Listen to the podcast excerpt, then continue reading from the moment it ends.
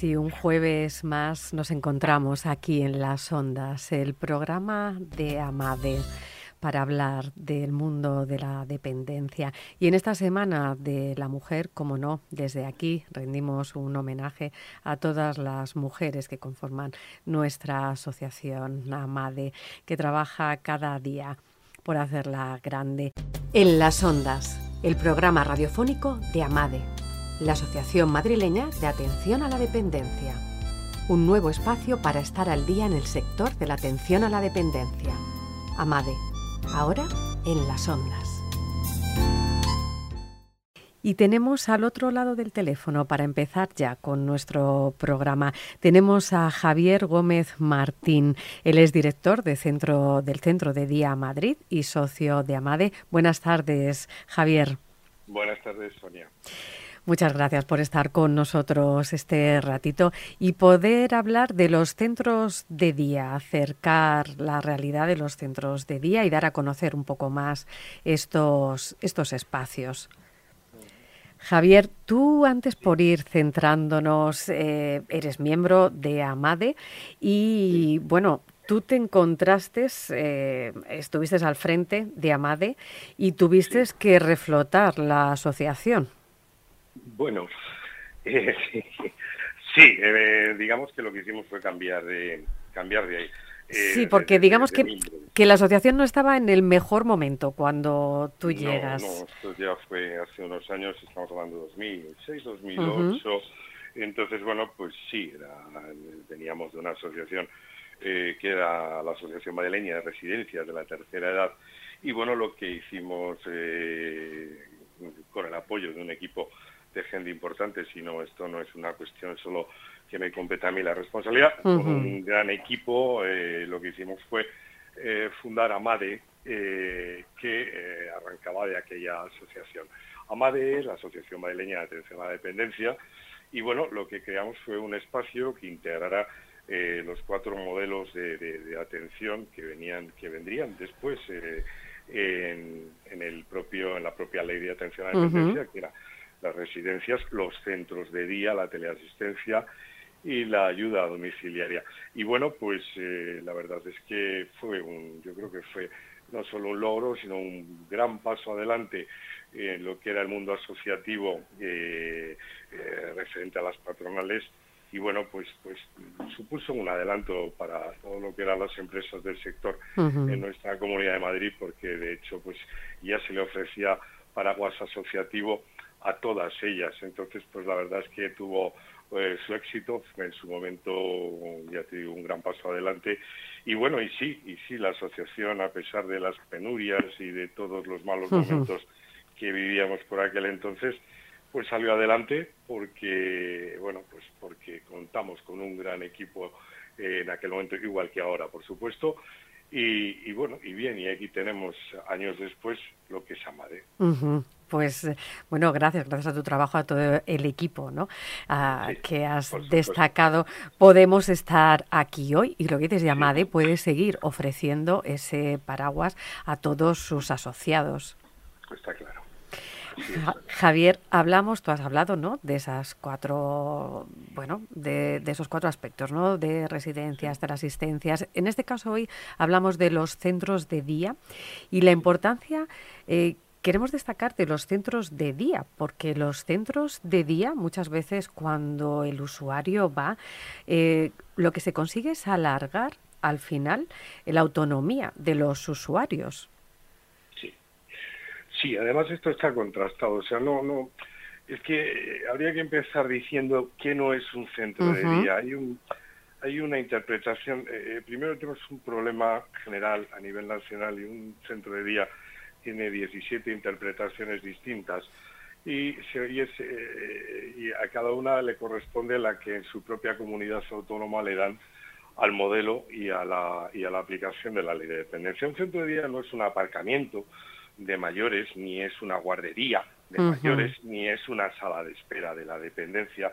Y estos son estereotipos negativos con los que hemos luchado durante muchos años y bueno, y que, y que yo pensaba que al menos en nuestra comunidad se habían eliminado del todo. Un centro de vida es un, bueno, pues un recurso que ofrece una atención integral, integrada eh, durante el periodo diurno a personas en situación de dependencia y el objetivo es mejorar, mantener su nivel posible de autonomía y apoyar a sus cuidadores. Bueno, vimos desde un enfoque llamamos biopsicosocial, necesidades de asesoramiento, prevención, rehabilitación, orientación a promoción de la, autonomía, habilitación, incluso atención asistencial y personal. Entonces, esta fórmula mm, que tiene, insisto, un principio, eh, eh, un principio científico, eh, lo que consigue es mantener eh, digamos que durante eh, un tiempo que antiguamente no se obtenía una autonomía mayor, en, las personas dependientes, es decir, pues podemos retrasar la institucionalización de las personas, eh, podemos retrasar esos deterioros que generan sus patologías propias y bueno, y no sé, en mi caso, por ejemplo, yo pertenezco dentro de lo que es el ámbito de los centros de día a los centros de día especializados en enfermos de tipología cognitiva. Es decir, nuestro caballo de batalla aquí son las demencias, son los problemas que generan fundamentalmente el Alzheimer, aunque hay muchas más demencias, que muchas veces pasan como desaparecidas, pero son tan importantes, tan crueles y además se dan eh, en, la cantidad, no quizá la cantidad, pero sí se dan también como se puede dar Alzheimer. Entonces, bueno, pues eh, a estas personitas que antiguamente no tenían este recurso, quizás el deterioro fuera más progresivo, fuera eh, más rápido y a través del, centro de día, a través de aplicar una serie de terapias, una serie de programas y una serie de, acciones con estas personas, pues sí que es verdad que conseguimos retrasar el, eh, deterioro propio de sus causado por sus patologías. A ver, nosotros hemos tenido personas con Alzheimer eh, con 10, 11, 12 años de evolución. Yo me acuerdo que hace ya unos años, tampoco tantos, pero sí, con 4 o 5 hicimos un estudio y, demostramos que, eh, que el tiempo medio de estancia de un mayor en un centro de día eran tres años y pico, tres años y medio prácticamente. Esto significa que, bueno, pues que esta persona, eh, primero, significa que aquí eh, en la media entran los casos de inadaptación al centro como los casos en los que la estancia del mayor se ha prolongado mucho, o sea que es una media. Pero significa que eh, a nivel general, pues esas personas con esos problemas pueden estar tres años, tres años y pico de media más en sus domicilios, que es donde generalmente quieren estar los mayores. Los mayores, yo creo que como ninguno de nosotros tiene en mente eh, hoy por hoy ni, ni, mañana institucionalizarse. O sea, siempre eh, he dicho que me gustaría morirme en mi casa, ¿no? Eh, en fin, es un poquito así. Y, y, bueno, pues claro, ¿qué ocurre? Ocurre que no es ni una panacea ni un remedio absoluto. Al final, hay veces que los deterioros de las personas obligan a una atención de 24 horas, a una frecuencia de cuidados mayor, y entonces pues hay que derivarlo a un recurso que se adapta a esas necesidades, que lo es una residencia, evidentemente. Claro. Centro de día sí que conseguimos retrasar, al menos es nuestro nuestro afán diario. O sea, nosotros salimos para ayudarla a mantener al mayor en su domicilio el mayor tiempo posible, que es nuestro objetivo, pero sobre todo a través de retrasar eh, eh, ese, ese, ese deterioro que genera sus propias patologías. Javier, ¿tú crees que es cierto que cuando llegamos, por ejemplo, con los niños, cuando un niño tiene problemas, pues, en el lenguaje, tiene que ir a un logopeda, parece que corremos enseguida, ¿no? Por, por ir a buscar a un especialista. Y puede ser que cuando les pasa a nuestros mayores no recurrimos con la misma celeridad. Sí, sí, sí, estoy de acuerdo. Sí, es así. Eh, es lamentable, pero es así. Vamos a ver, eh, yo eh, siempre hemos hablado muchísimo los profesionales de los centros de impulsar la cultura de los centros de día. Yo recuerdo que hace 20 años cuando nos aventurábamos, porque esto era casi una aventura, ¿no? Abrir los centros de día, pues entonces ya te digo que había una serie de estereotipos que no corresponden con la realidad pero había un problema y es que los centros de día eran unidades contadas y sonadas en Madrid.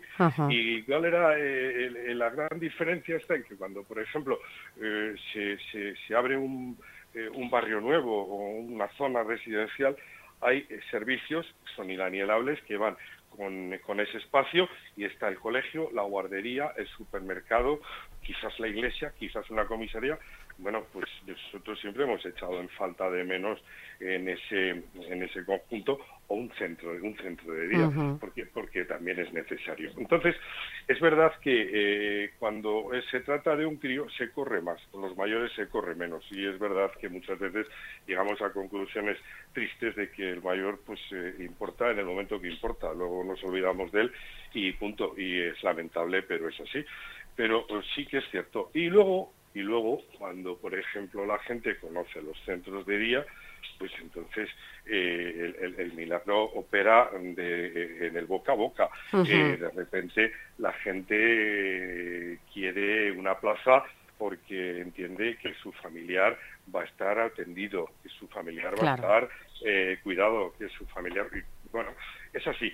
Nos ha costado, nos ha costado muchos años de esfuerzo, pero Madrid ha llegado a tener 22.500 plazas de centro de día y teníamos, primero, era la comunidad con mayor número de plazas a nivel nacional, pero además era la que más gente ha atendido eh, en este modelo de atención. Y bueno, pues los resultados son fantásticos. O sea, no, no es que no tengo que decirlo yo, porque esto sí que hay estadísticas en los modelos, por ejemplo, en el ámbito municipal, hablamos de una satisfacción repetida y continuada de un 98%. no, sé, de, no sé, de que al final el modelo responde a las expectativas de ese familiar que, que, sufre estrés de cuidador, de ese familiar que tiene un problema porque tiene una persona con un deterioro cognitivo o con un deterioro físico, ¿eh? me da igual, o sea, también hay tipología física y tipología cognitiva.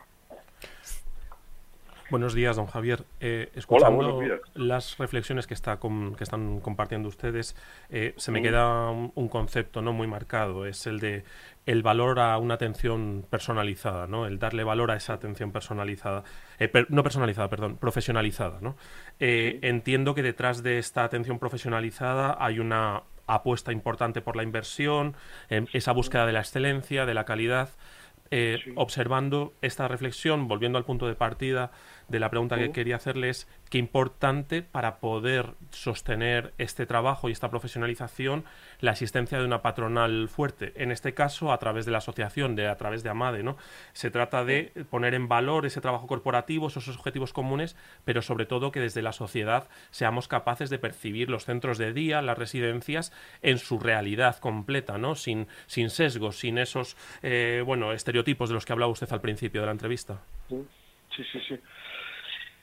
Sí, bueno, es así. En definitiva, de lo que se trata es de, eh, primero, las patronales eh, son, son eh, el instrumento para todas las empresas, en cada sector, las suyas, en el nuestro, evidentemente, para los centros de residencias, empresas de ayuda a domicilio y desde la asistencia, ese gran escaparate. O sea, eh, son, digamos, los que nos representan en negociaciones colectivas, los que nos representan de cara a, la opinión pública, de cara a las administraciones. Evidentemente, el papel de las asociativo es fundamental. Cuando llegué a este sector venía de otro muy diferente y de lo primero que, que tuve constancia fue de la necesidad que tenemos de una patronal. Eh, además, bueno, pues además la patronal eh, tiene que ser siempre, eh, dentro de las virtudes que tiene que tener, pues, eh, en fin, la transparencia y cualquier otra virtud que debiera tener, pero sobre todo la defensa de, sus, de sus modelos, de sus empresas. En este sentido, estamos agrupados ahí. No, eh, es importante, por supuesto que es importante. También es importante que el trabajo de los profesionales eh, pues eh, sea verdaderamente, responda verdaderamente a las expectativas de nuestros clientes, en este caso de nuestros mayores, ¿no? Y en este caso, pues sí, sí que tiene sentido y que verdaderamente el centro de día es un modelo que está constatado, que a nivel eh, social eh, tiene un montón de, aportación eh, y de, colaboración. Y bueno, pues en definitiva, nuestros modelos, nuestro modelo de centro de día además incorpora, decías, atención profesionalizada y, has dicho primero personalizada, pues yo me quedo con los dos. Profesionalizada porque eh, introducimos plantillas, eh, equipos multidisciplinares. Nosotros tenemos enfermeras, nosotros tenemos médicos, tenemos trabajadoras sociales, tenemos terapeutas, tenemos fisioterapeutas, tenemos psicólogos. Todo el personal eh, auxiliar está eh, formado, tiene eh, su certificado de profesionalidad y luego ofrecemos una atención personalizada, por supuesto. El proceso inicial en, el ingreso al centro pasaba por un proceso de valoración geriátrica integral y por una elaboración de un PAI, un proyecto de atención individualizado.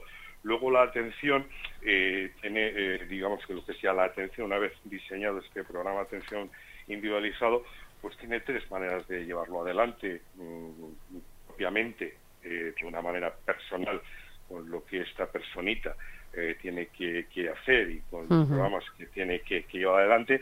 Una parte también de la atención corresponde a una atención grupal, la que bueno pues se interrelaciona con el resto de usuarios y luego tiene una parte importante que es una parte social en la que hay otras actividades que tienen que ver con el ocio y con la animación sociocultural que lamentablemente en estos momentos pues no podemos llevar adelante. Bueno, claro.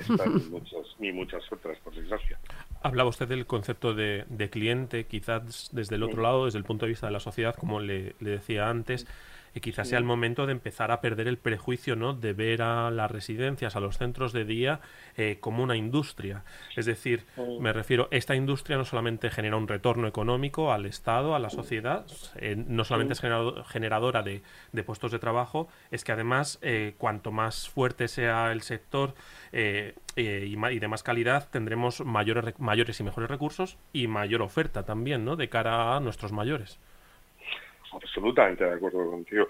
Eh, vamos a ver, estamos hablando de, una, de un país con un envejecimiento eh, muy alto. Estamos hablando de un 20% de personas prácticamente ya mayores de 65 años. Estamos hablando de un entorno de dependencia también eh, muy numeroso. Estamos hablando de que necesitamos verdaderamente modelos de atención bien sean residencias, bien sean centros de día, y hay otras fórmulas, diversas fórmulas que todavía en este país por temas normativos no se contemplan, que también serían muy adecuados. Yo creo que a partir de aquí, eh, efectivamente, la necesidad de estos recursos eh, está, está ahí y es una realidad que, no podemos mm, de ninguna manera esquivar. Bien, eh, es el momento. Mm, yo creo que verdaderamente íbamos bien. Vamos a ver, me explico antes de que llegara el tema este del COVID, en el que, eh, desde donde yo lo veo, hemos vivido una serie de, golpes desde eh, diferentes puntos eh, políticos en todos nuestros flancos, y hablo de lo que es la empresa, las empresas que se dedican a la atención de mayores, entonces de repente ha habido como una corriente un poco negativa hacia estas empresas. Yo, sinceramente, durante el tiempo que he representado a la patronal en, la Comunidad de Madrid y también a nivel nacional, eh, integrado en CEAPS, yo no lo había vivido nunca así. Eh, creo que ha sido un bajón muy fuerte de, imagen en el que hemos sufrido a raíz de que se se, criminalizara eh, a las residencias en la, pandemia y en la crisis sanitaria que hemos vivido. Luego, además, en este mismo escenario, los centros de día hemos pasado a un segundo plano como si no existiéramos, y es algo que también nos ha dejado un poquito a todos bastante, bastante contrariados, por no decir tristes y decepcionados, pero al final ahí estamos, seguimos eh, luchando y en nuestro día a día lo único que podemos hacer, y que yo creo que lo hacemos, es eh, dedicarnos a ese cliente, sí, a esa persona mayor y en definitiva a su familia y a su entorno, y seguir trabajando como lo estamos haciendo. Creo que es lo mejor que podemos hacer. A nivel de imagen, bueno, pues eh, bien, tendrán que venir patronales, tendrán que, eh, venir eh, eh, aquellos que, nos tengan que representar o aquellos que tengan que hacer las campañas y tendrán que hacerlas. Pero mm, yo soy más partidario del, del, hora, del labora antes hora. creo que, que la labor que se está haciendo es buena.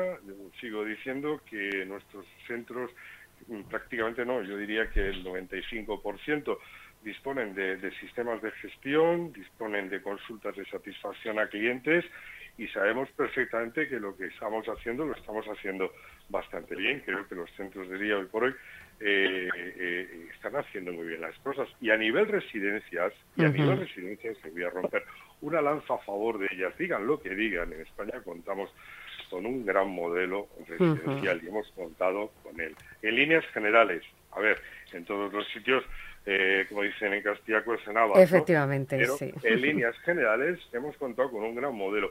Y no es que lo diga porque de repente me siento iluminado, no, es porque he tenido, eh, pues bueno, pues por, por aquello de, representar a una patronal, he tenido la oportunidad de viajar por otros países eh, de la Comunidad Económica Europea. Y he visto que hay países que, bueno, que en definitiva tienen el mismo sistema residencial o incluso peor, pero con una gran diferencia, y es que está mucho mejor pagado que lo Estado en este país. Y esto es así, digan lo que digan, también de que, eh, bueno, pues hay otros conceptos, eh, no vamos a entrar a juzgar ahora, como es el tema sanitario dentro de las residencias, el tema social dentro de las residencias, y hay otras maneras de financiarlo eh, en Europa.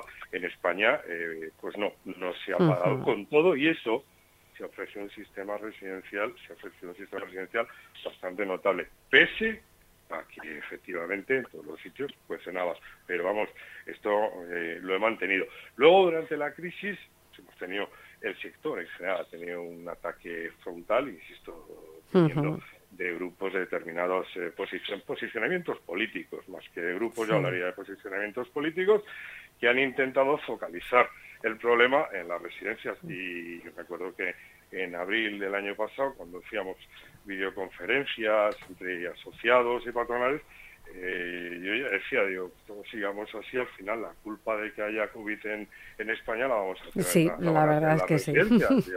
Esto, digo, hay que buscar un culpable y creo que lo han encontrado. No, no, ni vamos, muy lejos de, esto. Sí, al final eh, lo que tú dices, Javier, parecía que había que distraer el foco de atención, ¿no? Y cuando además se venden, ¿no? Y se venden detalles muy morbosos que al final, ¿no? La prensa, los titulares llaman mucho la atención, pues se distrae la atención del gran público de donde está realmente el foco de los problemas. Javier, pues muchísimas gracias por todo lo que nos has contado hoy, por eh, hablarnos de los centros de día, de esta gestión y por poner ponerlos en el sitio donde hay que, ponerlos. Como tú decías, porque además, bueno, ha estado un poquito dentro del sector, ¿no? De la dependencia, han estado un poquito olvidados, olvidados ahí. Sí, yo creo que sí, Sonia, nos hemos quedado un poquito olvidados. Pues ya saben, nuestros oyentes no tienen que olvidar los centros de día con la gestión maravillosa que se hace en los centros de día y que hay que recurrir a ellos cuando hay que recurrir al principio y cuando de verdad se necesita. Pues muchísimas gracias, Javier. Gracias, un abrazo.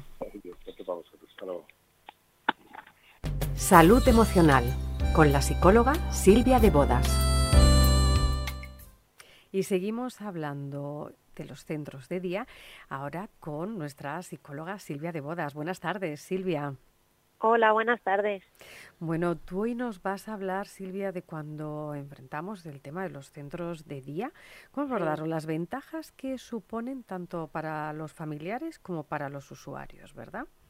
Sí, eso es, porque nosotros tendemos a pensar en cuáles son los aspectos positivos para ellos, pero en realidad se extiende mucho más allá. Son los propios, en, en, el hogar, en la familia, ya se estarían dando estos aspectos positivos. Incluso antes del ingreso en residencia, en nuestra casa estaríamos experimentando cuáles serían las cosas positivas que nos, que nos aportarían, ¿no? Claro, porque hemos estado hablando antes con Javier Gómez, socio de AMAD y director del Centro de Día Madrid. Claro, hablamos de ese momento donde muchas veces eh, los familiares están sobrecargados, ¿no? Con una sobrecarga de trabajo, donde además nuestros familiares empiezan a tener un deterioro cognitivo, donde tú no sabes muy bien cómo, cómo atenderles ni qué es lo mejor para ellos. Eso es, en las casas, por ejemplo, eh, una de las cosas que perjudica también a las familias es la pérdida del rol y se produce precisamente por eso, ¿no? Porque las personas que, que habían sido cabezas de familia, que, que se encargaban de protegernos durante su vida, de repente se vuelven más dependientes y el cuidador se convierte en la persona cuidada, ¿no? Entonces desaparecen en la escena familiar como, como trabajadores activos. esto afecta muchísimo a los roles, estos roles nos cambian y no es fácil, no es fácil para ninguno encarar esta situación, ¿no? Además, eh, entramos un poco en el conflicto, ¿no? Paterno-filial, de, de, bueno, de no como confrontación, sino como un choque de necesidades, que es lo que dices, entre lo que ellos necesitan y lo que yo le puedo dar con los cambios que, que, se han producido en la sociedad. Por ejemplo, hay una cosa que, que yo siempre me he preguntado. Cuando una persona empieza a tener un deterioro cognitivo, que él es consciente que empieza a tener ese deterioro cognitivo y tú le planteas a un familiar, mira, vamos a llevarte a un centro de día donde vas a hacer unas terapias especializadas. Eh, muchas veces a lo mejor nos encontramos con un rechazo porque no quieren asumir que empiezan a tener ese deterioro. Mm. ¿Cómo, ¿Cómo lo podemos, cómo les podemos ayudar a, a estos familiares nuestros? Pues eh, en principio es eh, como hablábamos del desconocimiento, ¿no? Cuando tú no, no conoces algo, no sabes a dónde vas a ir, no sabes qué, qué se hará allí. Si al final eh, ellos piensan, bueno, es que me va a dejar en un sitio y no me va a recoger y yo, y yo que voy a pintar allí, ¿no? Pero realmente es, es muy beneficioso para ambos porque le devolveríamos ese papel activo y sería hablarle de, de lo importante que sería para él mantener su espacio, su, su esfera, ¿no?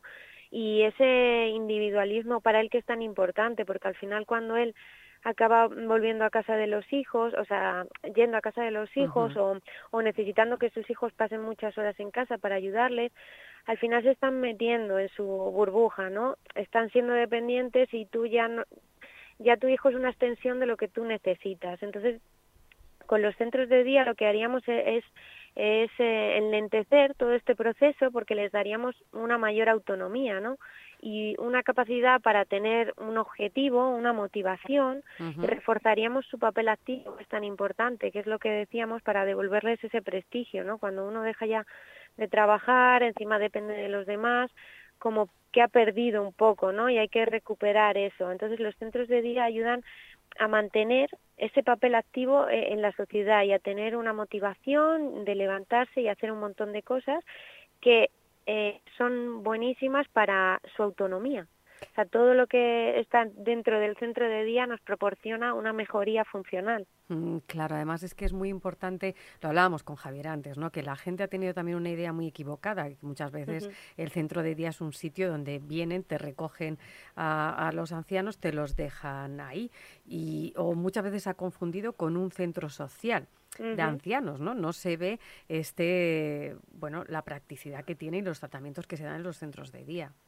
Sí, sí, solo con el hecho de, de apuntarte o acudir, aunque tú de primeras no tengas, mm, como no te haya salido espontáneamente el decir he tomado esta decisión, ya tendría aún así eh, eh, aspectos positivos, porque disminuiría la soledad, porque muchas personas que vienen a lo mejor han pasado meses sin, ya sin salir a la calle, se han quedado un poco más aisladas y ya con esto aumentaría la relación con los demás y disminuiría el sedentarismo, que muchos de los problemas también que ellos van a, ir teniendo, mm, al final son derivados de la, de la vida que llevan, ¿no? Y si tú estás más tiempo sentado, más tiempo sin hacer nada, pues estás aumentando eh, el hecho de encontrarte peor. Y esas dos cosas, solo esas dos cosas ya son sin profesional de por medio. Pero luego ya si entramos en el trabajo profesional, la calidad de vida aumenta exponencialmente, porque toda esta autonomía que te proporcionaría el, trabajo funcional con las labores de fisioterapia y terapia ocupacional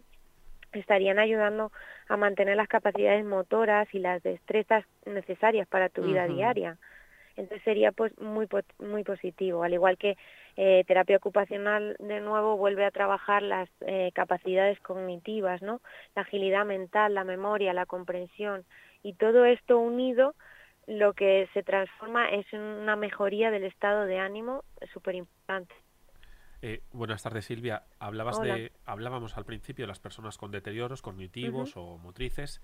me he quedado con una parte que me, me, llama mucho la atención, ¿no? Es aquellas personas que en realidad no tienen deterioros, pero la, el centro de día les puede suponer un complemento, ¿no? De, bueno, pues de, mm. de actividad que además retrase precisamente esos deterioros, bien físicos o cognitivos.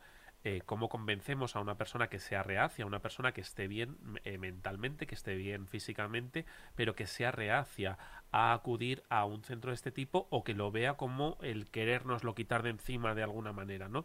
¿Cómo le convencemos de que en realidad buscamos un bienestar para, para él?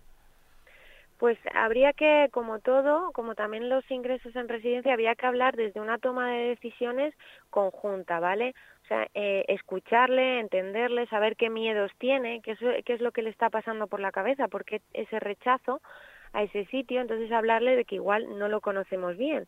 Y como todas las actividades en la vida, yo siempre les digo los, las primeras semanas, bueno, vamos a conocerlo, ¿no? Hoy es tu primer día, puede que no sea el mejor porque estás más nervioso, porque no conoces a la gente y todo te parece nuevo y lo nuevo al final nos es un poquito inquietante.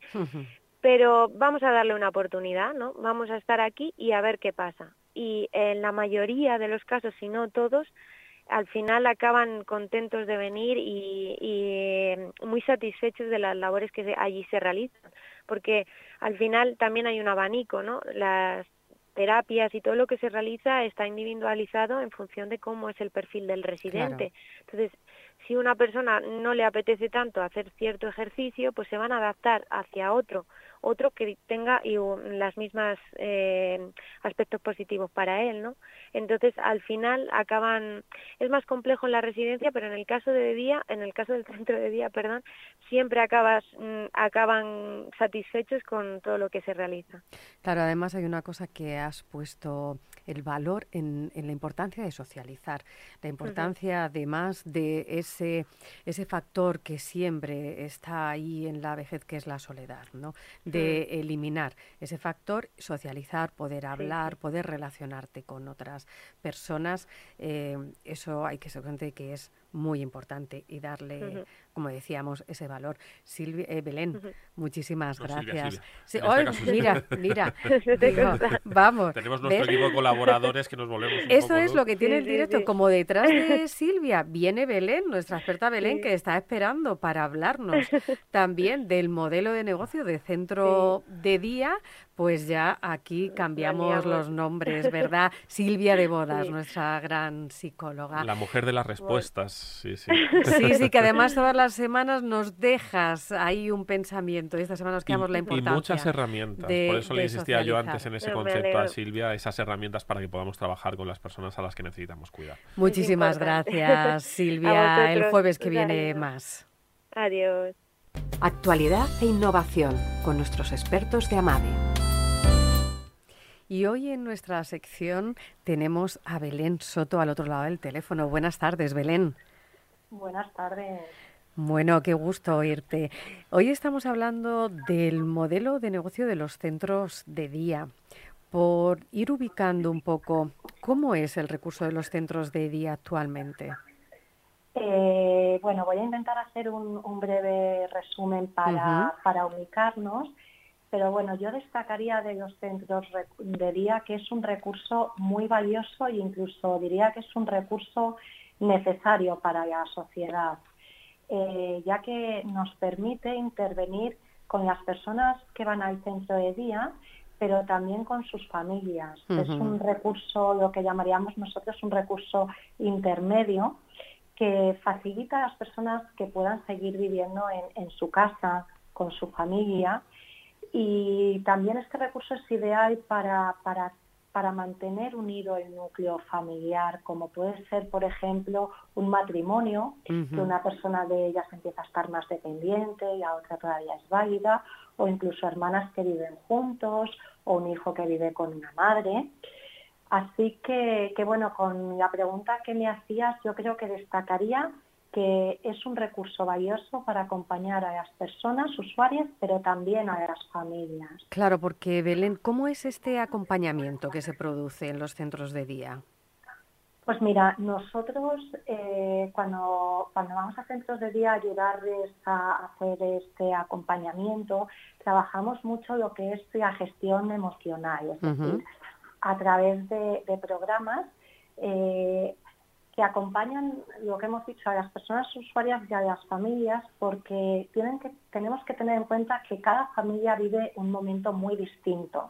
Es decir, es una etapa vital distinta para cada uno, tanto para la persona usuaria familia como para las distintas familias y que nos tenemos que adaptar a ellas. Incluso también eh, tenemos que tener en cuenta las capacidades que tiene la persona que va a entrar en el centro de día o que ya está, cómo las puede mantener y también cómo puede expresar lo que siente. Claro. Porque cuando una persona está enferma es difícil a veces eh, esa evolución tan rápida que lo exprese y si logramos que se exprese, logramos detectar qué es lo que necesita y entonces logramos poder ayudarlas mejor, tanto a la familia como, como a la persona. Claro, es muy importante además para poder prestar esa atención individualizada ¿no? y especializada en, el problema que tiene esta persona, lo que él necesita.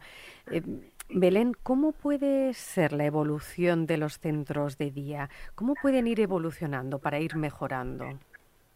Pues mira, tenemos, eh, tenemos que decir que somos muy afortunados, ¿eh? porque la Comunidad de Madrid eh, tiene el mejor modelo de centro de vida de toda España. Yo digo porque conozco distintos modelos y he sido directora de, centros de día en otros sitios de España. Creo que, Madrid tiene mucha suerte, tanto como familiares como si son usuarios, de, tener este modelo que desde AMADE, que es la, la principal representante de centros de día, se ha trabajado mucho conjuntamente con la Administración Pública y también con el Ayuntamiento para crear un modelo innovador y sobre todo que cubra estas necesidades que estábamos hablando antes y que necesita la sociedad, no únicamente las personas que van. Pero aún así, los centros de día pueden y deben de seguir evolucionando eh, desde mi punto de vista, ampliando el intervalo de personas que atienden. ¿Qué quiero decir con esto? Que queda así un poco genérico. Voy a poner un, ejemplo. Por ejemplo, desde que diagnostican a una persona una enfermedad como puede ser una demencia, un Parkinson, hasta que va al centro de día, pueden pasar meses, incluso pueden pasar años. Bueno, que es un tiempo vital, además, en estos casos, para para empezar con una terapia para detener ¿no? ese deterioro cognitivo. Sí, y para ir adaptándose lo que comentábamos poco a poco a la enfermedad todos. Es decir, al final cuando te cae una enfermedad de estas características, pues, pues tienes que ir adaptando tanto tus capacidades como mentalmente también tienes que ir adaptándote. Y claro, hay un intervalo ahí de, tiempo que, es necesario lo que comentas, eh, varios recursos y otros recursos. En este caso, ¿a qué otros recursos mm, nos referimos, Belén? Mira, nosotros los llamamos lo que son los recursos blandos, ¿vale? Pero bueno, son recursos donde la persona, como hemos comentado, no está institucionalizada todavía, ¿vale? Como, y estaríamos hablando como recursos de, del servicio de ayuda a domicilio, por ejemplo. Sí. Aquí también entrarían otros recursos, un amplio abanico de, servicios que tienen que ver con la, con la estimulación cognitiva, como pueden ser talleres de memoria, como puede ser una gimnasia para intentar mantener estas capacidades que tiene la persona, distintos talleres para, para mantener también las actividades de la vida diaria, como es abrir una puerta, seguir uh seguir haciendo pues lo que lo que ha hecho toda la vida. Este, este tipo de, servicios ya hay centros de día en Madrid que los, que los ofrecen. Belén, has comentado el servicio de ayuda a, domicilio. Este servicio, háblanos un poco para la gente que no lo conozca, ¿es un servicio complementario al del centro de día? Eh, bueno, nos podríamos estar hablando una sesión entera de servicio de ayuda a domicilio pero, pero es un servicio eh, eh, que, no es sustitutivo, es decir, eh, se utiliza muchas veces antes de ir al centro de día, pero también ayuda a las personas que van al centro de día, como por ejemplo, si tú el transporte del centro de día te recoge a las 9 de la mañana, pues te puede ayudar a que la persona esté eh, arreglarla, acompañarle a bajar abajo, acompañarse a asearse, a desayunar o incluso a la vuelta, a la vuelta también te, serviría, te serviría. Quería comentar un tema que me he dejado y creo que es importante, ¿vale? Que esta evolución de los centros de día también eh, necesitamos, que ya se comentó la semana pasada, incorporar esta cultura de ACP, que no es igual a la residencia, ¿vale? Es parecida, porque sí que tiene un, un núcleo que es parecida, pero, pero tiene ciertas peculiaridades como es esta coordinación con la familia tan importante que hemos ido viendo para que la persona pues al final eh, se traten unos temas similares muchas veces en el centro de día o que, en el domicilio. Pues eh, es muy importante, Belén, todo lo que nos estás contando. Muy interesante, además de todos los servicios que se ofrece para muchísimos de nuestros oyentes que posiblemente no lo conocieran. Belén, un placer hablar contigo.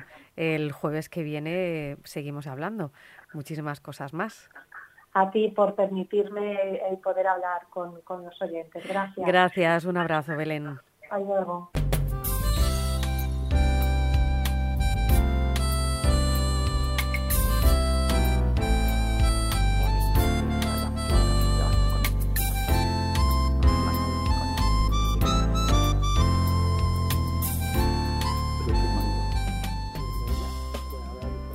Seguimos en Amade en las ondas y ahora al otro lado del teléfono tenemos a Jaime Conde, director jurídico de Más Mayor Legal. Buenas tardes, Jaime. Hola, buenas tardes. Bueno, hoy nos vas a hablar de un tema mm, cuando menos inquietante y que a lo mejor muchos de nuestros oyentes no conocen el término, pero nos vas a hablar de la hipoteca inversa.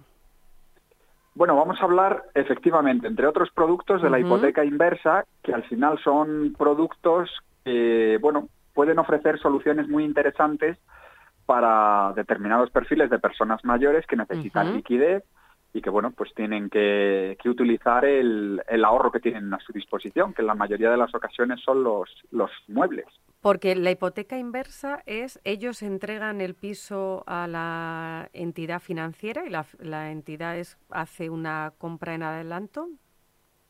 Bueno, la hipoteca inversa es una de las fórmulas posibles de optimizar el, patrimonio inmobiliario y convertirlo en, activos líquidos, en dinero, contante y sonante. Y, hombre, pues la hipoteca inversa es una posibilidad de ellas. Está también la renta vitalicia, la hipoteca pensión, es decir, hay varias posibilidades. Habría que estudiar teniendo en cuenta pues el perfil de la persona, pues si tiene herederos, si no tiene herederos, el valor de la vivienda, la edad con la que cuenta, pues a partir de todo eso, pues bueno, pues ver exactamente cuál es la opción más beneficiosa. La hipoteca inversa en realidad es una figura que, que, bueno que se ha mm, hecho bastante más popular porque permite a la familia recuperar el inmueble en un momento dado. Si la familia liquida la hipoteca, ¿no? Liquida ese si la familia liquida, eso es liquida el préstamo o la cantidad de dinero que en su día adelantó el banco, lógicamente con el coste de intereses, por supuesto. Claro, Jaime, porque yo me refería con el término inquietante porque hace poco nos comentaba un oyente del programa que había tenido un caso con su padre donde la empresa que le ofrecía una cuidadora que tenía a su servicio, bueno, pues al final su padre había dado, vamos a decirlo así, ¿no? El piso a cambio de estos servicios, ¿no? Como que había hecho una venta adelantada del piso, pero que ellos no lo habían sabido ya cuando esto ya había sido un hecho consumado. Bueno, eso en principio, eh, mm, vamos a ver, para el tema de las hipotecas inversas, inversas o de las rentas vitalicias, al final de lo que se trata o de lo que el caso este de, que, que me comentas es una donación el, mayor lo dona y es una donación condicionada que se cumpla una serie de requisitos. Cuando yo hablo de una hipoteca inversa, de una renta vitalicia, es un negocio jurídico con toda la seguridad del mundo, hecha normalmente con una entidad financiera o una aseguradora, que son los que suelen formalizar este tipo de negocios jurídicos. Eso, lógicamente, se inscribe en el registro de la propiedad, etcétera, etcétera. Pero eh, en, estas eh, circunstancias, el riesgo no deviene de la figura jurídica que se utiliza para la disposición del inmueble, sino del hecho de que el mayor no esté incapacitado y pueda disponer del inmueble y ser estafado. Pero eso es otra cuestión distinta, es decir, el hecho de que se pueda estafar a una persona mayor para que eh, entregue su inmueble, pues como ha pasado en algunos casos muy conocidos, por ejemplo, en el ámbito de las residencias de personas mayores, que a cambio de tenerlos en las residencias entregaban sus inmuebles como pago, pues eh, bueno, pues aparte de que eh, esa figura jurídica pues pues pueda ser un, un, medio para poder llegar a eso, pero eso no significa que el problema, la naturaleza del problema no sea el, negocio jurídico, sino la posibilidad de que el mayor no tenga un control o no sepa lo que está haciendo en ese momento. Es decir, que, le están que le están estafando, que se ve perjudicado o, que en este caso directamente no gozan de capacidad suficiente y lo hacen pues porque le hacen firmar eso como le harían firmar un testamento o le harían firmar cualquier otra cosa. Claro, sí, en este, eh, en este caso estamos hablando de eh, bueno, una opción ventajosa que hay para la persona para tener eh, liquidez económica. hay otras opciones que hemos visto que también últimamente se están popularizando, que es el hecho de vender el piso pero eh, estando esa venta, eh, bueno, eh, con la condición... Reservándose el Reservándose, efectivamente, que el, tú te quedas como inquilino de la casa hasta el momento del fallecimiento. Eso es, correcto, correcto. Es decir, son distintas figuras que lo que pasa es que en el tema de la venta con reserva de usufructo, el problema es que el precio que puedes plantear es muy bajo. Ya lo que estás haciendo es la disposición, es decir, estás enajenando el inmueble. La ventaja que ofrece la hipoteca inversa es que al final el banco te está entregando una cantidad de dinero y si llegado el momento, porque claro, uno no sabe cuándo va a fallecer, su esperanza de vida es un hecho incierto. Entonces, dependiendo de cuándo uno fallezca, pues a lo mejor le interesará más recuperar el inmueble, porque a lo mejor se ha devengado poco dinero eh, adeudado y en otras ocasiones lo que te interesará será eh, que, el, inmueble se lo quede la entidad financiera y, no asumir el coste de, de, lo que se haya ido entregando. Pero por lo menos no asumes el riesgo de que si tu padre fallece dos, menos dos meses después, te has quedado sin el inmueble y con una renta que ha durado dos meses. Claro, porque en este caso, entonces, para esa hipoteca la persona fallece, eh, en este caso sí que está la dación en pago. Entonces, si fallece y tú no lo quieres recuperar, el banco se queda con el inmueble y tú te quedas con el activo que quede de esa cantidad que el banco ingresa.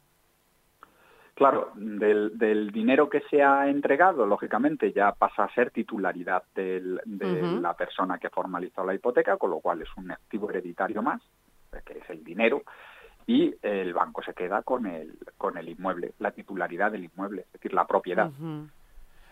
Para eso es importante eh, tener en cuenta que, es muy relevante tanto la edad del individuo cuando formaliza esto como el valor del inmueble. Esos son los dos elementos que mayor protagonismo adquieren en, esta, en, que estas operaciones sean ventajosas. Claro, porque si estamos hablando de alguien mm, que sea muy mayor, con una casa de mucho valor, mm, claro, dices, posiblemente no sea. a, mí, si, me, si, me, permiten un momento, se me viene, don Jaime, buenas tardes, se me viene sí, hola, buenas tardes. una reflexión bastante sería la cabeza, ¿no? Es, escuchando todo esto, eh, lo primero que se me viene a la cabeza es somos muy ignorantes en la materia, ¿no? el común de los mortales, con lo cual qué necesario, ¿no? Y qué importante es tener la posibilidad de un servicio, de un despacho jurídico especializado como es el de más mayor legal. Entiendo, hay un rango, ¿no? De productos entre lo que estaban ustedes hablando de la, de, la donación eh, condicionada a la hipoteca inversa, hay un rango de productos o hay una escala de productos diferenciados que lo mejor que se puede hacer, me, eh, me imagino o entiendo por lo que van ustedes comentando es acudir a un asesor legal que en cada caso específico haga, digamos, eche cuentas, por decirlo eh, de la manera más... Haga una planificación. haga una planificación y nos pueda aconsejar en caso de la situación de cada uno de nuestros padres, nuestros mayores o de la persona en la que estemos tratando, cuál es el mejor de los productos, pero entiendo que uno no es bueno o malo, mejor o peor en sí mismo, sino dependiendo de las circunstancias de cada persona. Correcto, correcto. Es decir, los productos no son ni buenos ni malos, al final son instrumentos y como instrumentos aportan soluciones pero aportan soluciones dependiendo de las circunstancias. Esas circunstancias hay que analizarlas, porque todas esas circunstancias son de índole económico, es decir, la necesidad que yo tengo de liquidez, también tengo que tener un horizonte de cuánto voy a necesitar, de cómo lo voy a necesitar, es decir, eh, por qué necesito esa cantidad, eh, también tengo que tener en cuenta el coste fiscal que ello supone, tengo que tener en cuenta los riesgos que se asumen haciendo un tipo de operación u otra, es decir, tengo que evaluar muchas cuestiones que quizás para una persona que no tiene eh, pues un manejo de, este tipo de, de, de, productos, sí, pues de conocimiento en materia jurídica, materia financiera incluso, eh, pues lógicamente le, le, puede suponer cometer errores que al final eh, pues sean un coste o para él o para sus herederos. Y enlazando... eso, sí, perdone. Sí, eso, eso lógicamente exige de un asesoramiento específico. Es decir, hay que dedicar un tiempo a estudiar el perfil y las necesidades. Y enlazando, don Jaime, con la semana pasada que hablábamos de las incapacitaciones, al principio de la charla con usted hablábamos de que, claro, un mayor que no esté incapacitado tiene autonomía total para eh, tomar la decisión que considere oportuna. Errónea o acertadamente, está claro que si está bien asesorado, las posibilidades de acertar pues serán mayores. Eh, pero atendiendo a aquellas personas que están incapacitadas, entendemos que los tutores legales o su tutor legal tiene la capacidad para acudir a este tipo de productos y de servicios con total libertad jurídica. A ver, con total libertad. Hay que pedir autorización al juez. Pero una vez que se acredita que el, hecho de este negocio jurídico es beneficioso para el tutelado, los juzgados lógicamente lo autorizan y se formaliza la operación. Pero el tutor sí puede plantearlo como una herramienta que lógicamente se va a utilizar en beneficio del mayor. Es decir, nosotros siempre que planteamos estas posibilidades, eh, pues obviamente es porque estamos pensando en el beneficio de la persona que, tiene que utilizar de ella, porque eh, por poner un ejemplo, una persona mayor que a lo mejor no tiene herederos, mm, que digamos que con su pensión eh, tiene dificultades para cubrir sus propios gastos, que a lo mejor tiene una casa pues que a lo largo de su vida porque tuvo buenas rentas o las tuvo su marido y falleció y ahora se le quedó la mitad de la pensión pues como consecuencia de la viudedad y tal y quiere seguir viviendo en su casa, pero los costes de mantenimiento de su hogar pues son muy elevados, pues, lógicamente tiene que recurrir a este tipo de herramientas, porque lo que no puede plantearse es o empeorar su calidad de vida o, en su caso, eh, no poder atender los pagos que tiene que atender. Entonces, eh, claro, todo eso hay que estudiarlo. Y, hombre, al final, cuando uno ha creado riqueza a lo largo de su vida, lo razonable es que la explote, es decir, que la utilice cuando la necesite. Efectivamente. Mm, yo creo, Jaime, además nos hemos quedado con dos cosas que son muy importantes. Es una, saber que hay opciones, saber que hay opciones cuando llega ese momento. Y dos, la importancia de esas opciones, hablarlas con un experto y hablarlas con un experto como son más mayor legal, para tener claro cuál es la mejor opción que nos mm, interesa a cada uno, según nuestras circunstancias. Y Jaime, has dicho unos términos que también, ah, bueno, pues esto al ciudadano de pie, que tenemos nuestras dudas, has hablado de donación, has hablado de herencias, has hablado de muchos términos que en otro programa tendrás que hablarnos también de, de cuál es la diferencia entre una donación en vida, una recibir una herencia, ventajas, inconvenientes. Mm, ahí lo dejamos, Jaime, para siguientes programas. Muchísimas gracias, Jaime. Gracias a vosotros, como siempre. Muchísimas gracias. En las ondas, el programa radiofónico de AMADE, la Asociación Madrileña de Atención a la Dependencia. Un nuevo espacio para estar al día en el sector de la atención a la dependencia. AMADE, ahora en las ondas.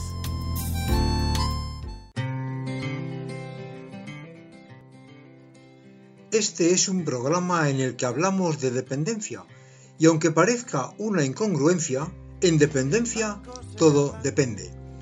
Y es que todo depende, porque en dependencia cada caso, como cada persona, es único. Sí, sí, hay similitudes y coincidencias, pero cada caso, como cada ser humano, es único e irrepetible. Como distinto es cada entorno familiar, cada espacio social, cada experiencia laboral, cada situación económica, cada proceso de crecimiento y madurez existencial, en definitiva, fruto de una muy dilatada vida vivida. Sí, sí, cada una de esas personas dependientes son dueñas de su propio mundo, un mundo que el paso del tiempo parece que se empeña en mostrarse ante ellos en ocasiones como difícil, hostil e incluso a veces hasta incomprensible. Y ahí es donde la dependencia tiene su razón de ser. Si definimos como dependencia aquella situación en la que se encuentran muchas personas debido a su edad, a su enfermedad o a su discapacidad que le hace precisar de la ayuda de otras personas o de necesitar otras ayudas especiales para poder realizar las actividades básicas de la vida diaria, añadir que todo depende no es más que reconocerles el protagonismo que les corresponde. Y es ahí donde la dependencia tiene que ser capaz de poder ofrecer soluciones adaptadas a su situación de necesidad personal. Ser dependiente no implica no poder ser independiente, solo que hay que buscar, encontrar y propiciar la forma de hacerlo realidad. Os dejamos con el tema Depende, un tema con el que en el año 1998 Pau Donés quiso demostrar que su proyecto Jarabe de Palo no acabaría tras su primer éxito, La Flaca. Y vaya si lo ha demostrado nuestro querido Pau hasta su último aliento. Jarabe de Palo, Pau Donés y Depende. Muchas gracias y hasta siempre.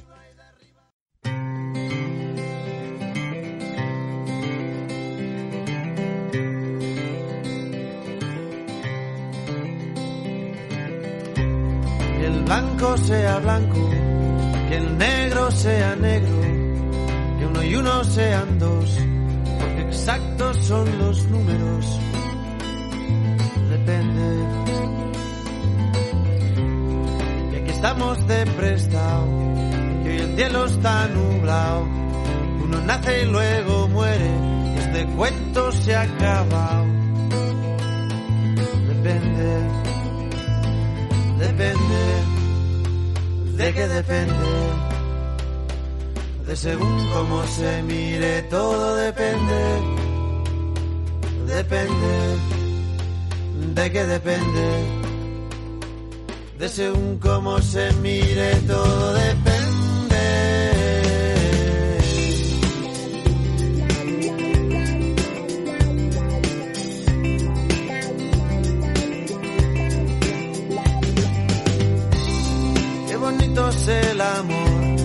Más que nunca en primavera, y mañana sale el sol, porque estamos en agosto. Depende. Y con el paso del tiempo, el vino se hace bueno, y todo lo que sube baja, de abajo arriba y de arriba abajo. Depende. Depende que depende. Según cómo se mire, todo depende. Depende. ¿De qué depende? De según cómo se mire, todo depende.